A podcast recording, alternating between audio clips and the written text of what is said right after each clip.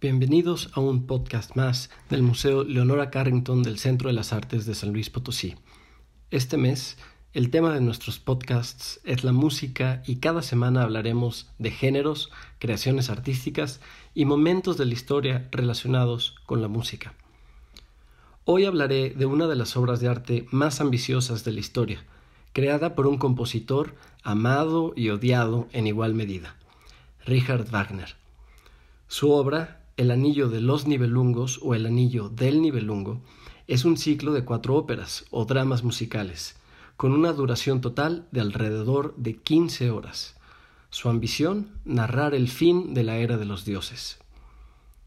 Como otras grandes obras de su tiempo, La comedia humana de Balzac, A la búsqueda del tiempo perdido de Proust, o La escultura a las puertas del infierno de Rodin. Esta obra es monumental y le llevó al compositor veinte años completarla. La obra es tan vasta que se presenta en cuatro días consecutivos. Pero, ¿por qué es tan importante este ciclo de óperas? Para algunos, quince horas de historias de dioses y héroes pueden resultar demasiado. ¿Acaso no es aburrida? ¿No es demasiado fantasía? Bueno, pues esta es la historia. A los 15 años de edad, el joven Wagner escuchó en vivo la novena sinfonía de Beethoven, que había innovado con la inclusión de solistas y coro en el último movimiento, uniendo así música y palabras. Para Wagner esto fue una revelación. Decidió que la música sinfónica había llegado a su fin y el futuro estaba en manos del drama musical, género que retoma el concepto de la ópera y lo supera, como veremos a continuación. Después de esta epifanía, Wagner estudia en Leipzig y Dresden y comienza a trabajar en teatros de Alemania y en Riga, la capital de la actual Letonia. Sus primeras óperas son apenas ensayos, pero muy pronto desarrolla una voz distintiva y comienza a triunfar. Desde ese entonces será compositor y también libretista de todas sus óperas. Aunque en su vejez fue ultraconservador y antisemita, el joven Wagner fue revolucionario, al punto de tener que emigrar de Alemania a Suiza para no ser encarcelado.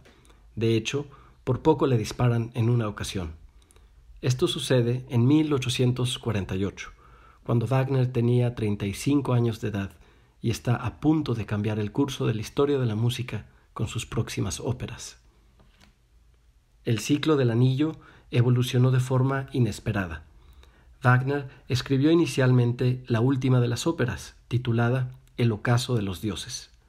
Después pensó que era necesario agregar una ópera antes, lo que hoy llamaríamos una precuela, para explicarla, y de nuevo agregó otra y aún otra más, hasta terminar por escribir El oro del Rin, la primera de las óperas del ciclo, que sirve como prólogo. Un prólogo, eso es, de casi tres horas de duración una vez escritos los libretti, es decir, los textos, Wagner escribió la música en el sentido contrario, ahora sí, de principio a fin. La historia, en resumen, es la siguiente.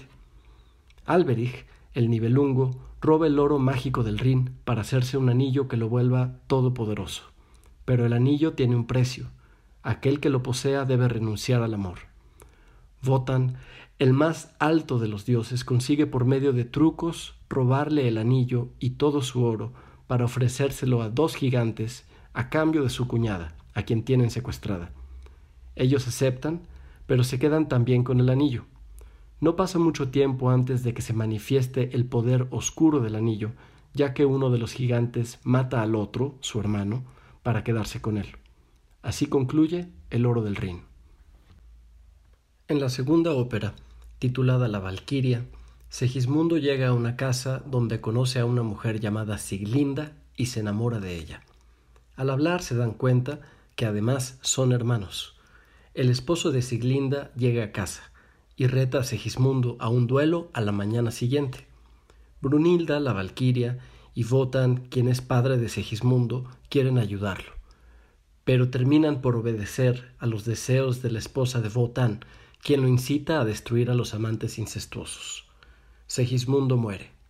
Brunilda la Valquiria, desobedeciendo a los dioses, decide salvar a Siglinda, ya que sabe que está embarazada y que su hijo Sigfrido los redimirá a todos.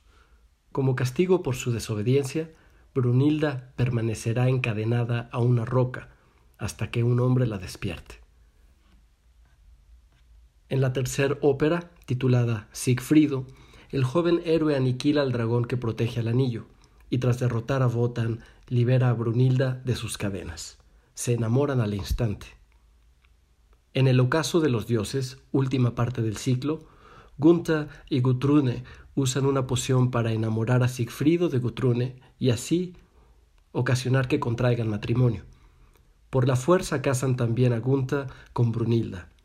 Hagen, hijo de Alberich, para conseguir el anillo aprovecha la ira de Brunilda, quien le revela cómo derrotar a Siegfriedo. Durante una cacería lo matan. Brunilda, que al final comprende el engaño, se tira a la pira funeraria para unirse a su amante y al mismo tiempo destruir el poder del anillo. Con esto, los dioses son destruidos. El anillo del Nibelungo es la puesta en práctica de las ideas de Wagner en torno al drama musical, que era como él prefería llamar a sus obras. Para explicarse, escribió ensayos y los publicó. Con ellos transmite sus ideas a las nuevas generaciones de compositores. En su texto La obra de arte del futuro, propone que todas las artes se reúnen en el drama musical. Pintura, escultura, música, poesía, vestuario, todo cabe, y todo se une para un mismo propósito. Y no solo eso, sino que a diferencia del arte moderno, que ahuyenta a la mayoría del público, el drama musical puede acercarse a todos, pues es una expresión del pueblo, de la gente, un proyecto en común de muchas voces. Por eso, dice Wagner, todo el arte debe derivarse de la tradición popular, de las masas y no de la élite, ya que en el pueblo es donde se encuentra la verdad y en cambio el arte moderno es representante de una cultura en decadencia. En otras palabras, al usar los mitos como inspiración de sus historias, Wagner quiso acercarse a los valores, los miedos y las aspiraciones comunes a toda su gente, al pueblo germánico. Hoy resulta difícil creer en este idealismo. Un gran porcentaje de la población nunca ha acudido a la ópera, tal vez ni siquiera lo ha considerado. La ópera es cara, la asociamos con la clase social alta, pero hay que recordar que en la época de Wagner la gente se identificaba con los proyectos que afianzaban su identidad nacional, entre ellos la ópera, y eso era precisamente lo que Wagner proponía cuando hablaba de su pueblo, es decir, de la gente de su nación.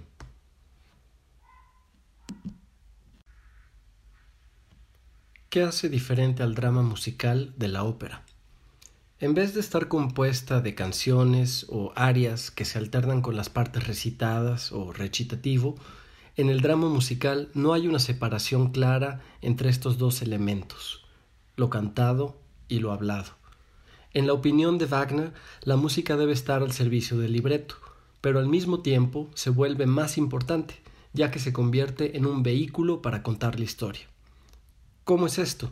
La herramienta innovadora de Wagner se llama leitmotiv y consiste en frases musicales, normalmente breves, que representan a los diferentes elementos en la historia, personajes, ideas, eventos, objetos.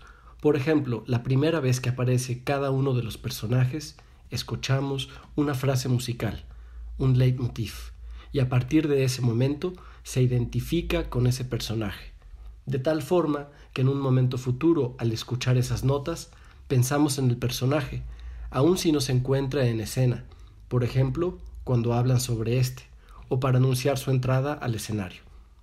Los leitmotiv tienen una identidad, pero sufren transformaciones dependiendo del contexto, es decir, que pueden variar algunas de sus notas, o tal vez los instrumentos que los interpretan.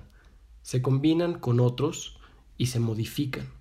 De este modo, en vez de una serie de canciones o melodías, Wagner teje una red de frases musicales, de texturas que se corresponden con el texto del libreto.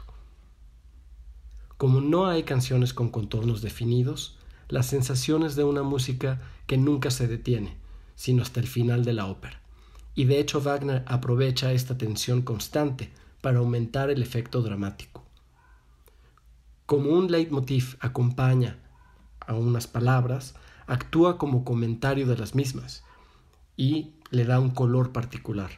Cuando escuchamos las palabras triunfales de un personaje, acompañadas por un leitmotiv asociado a la derrota o al miedo, se revela una tensión a través de la música. Los leitmotiv forman parte del tejido del drama musical y tienen un significado inseparable de la historia. Por eso a Wagner nunca le gustó que sus temas musicales se interpretaran de forma separada a la ópera, al drama musical. Sin embargo, dado que no todos disponemos de cuatro horas para escuchar una ópera completa y que las representaciones son costosas y escasas, es maravilloso poder escuchar al menos estos extractos musicales en conciertos alrededor del mundo. Musicalmente, como hemos visto, el ciclo del anillo presenta las ideas innovadoras de Wagner. Pero ¿qué hay de la historia? A muchos les parece fantasiosa, muy lejana a nuestra vida diaria. Sin embargo, está basada en la mitología germánica y las Edas islámicas. Y como todo relato mitológico, los dioses, los héroes y monstruos representan fuerzas reales de la experiencia humana. En este caso, se trata de la transición del tiempo mítico de los dioses al tiempo histórico de los seres humanos y al origen de nuestra conciencia, irremediablemente ligada a la muerte. Los dioses desaparecen al final, pero los humanos heredan sus leyes, su capacidad de amar, de odiar, su lucha por el poder y todas sus pasiones. Al mismo tiempo, la representación de Alberich como explotador de los minerales de la tierra es una crítica del capitalismo industrialista y su insaciable hambre de riqueza. Alberich es el gran industrialista que está dispuesto a esclavizar a sus trabajadores en su búsqueda de poder. El poder del anillo del nivelungo lo ha vuelto así. El poder lo corrompe todo. Solo al resistir los encantos del poder se consigue la libertad. Espero que hayas disfrutado de este podcast. Para escuchar otros te invitamos a seguirnos en Spotify, las redes del museo, en Facebook, Instagram y en nuestro canal de YouTube. Nos puedes encontrar como Museo Leonora Carrington San Luis Potosí.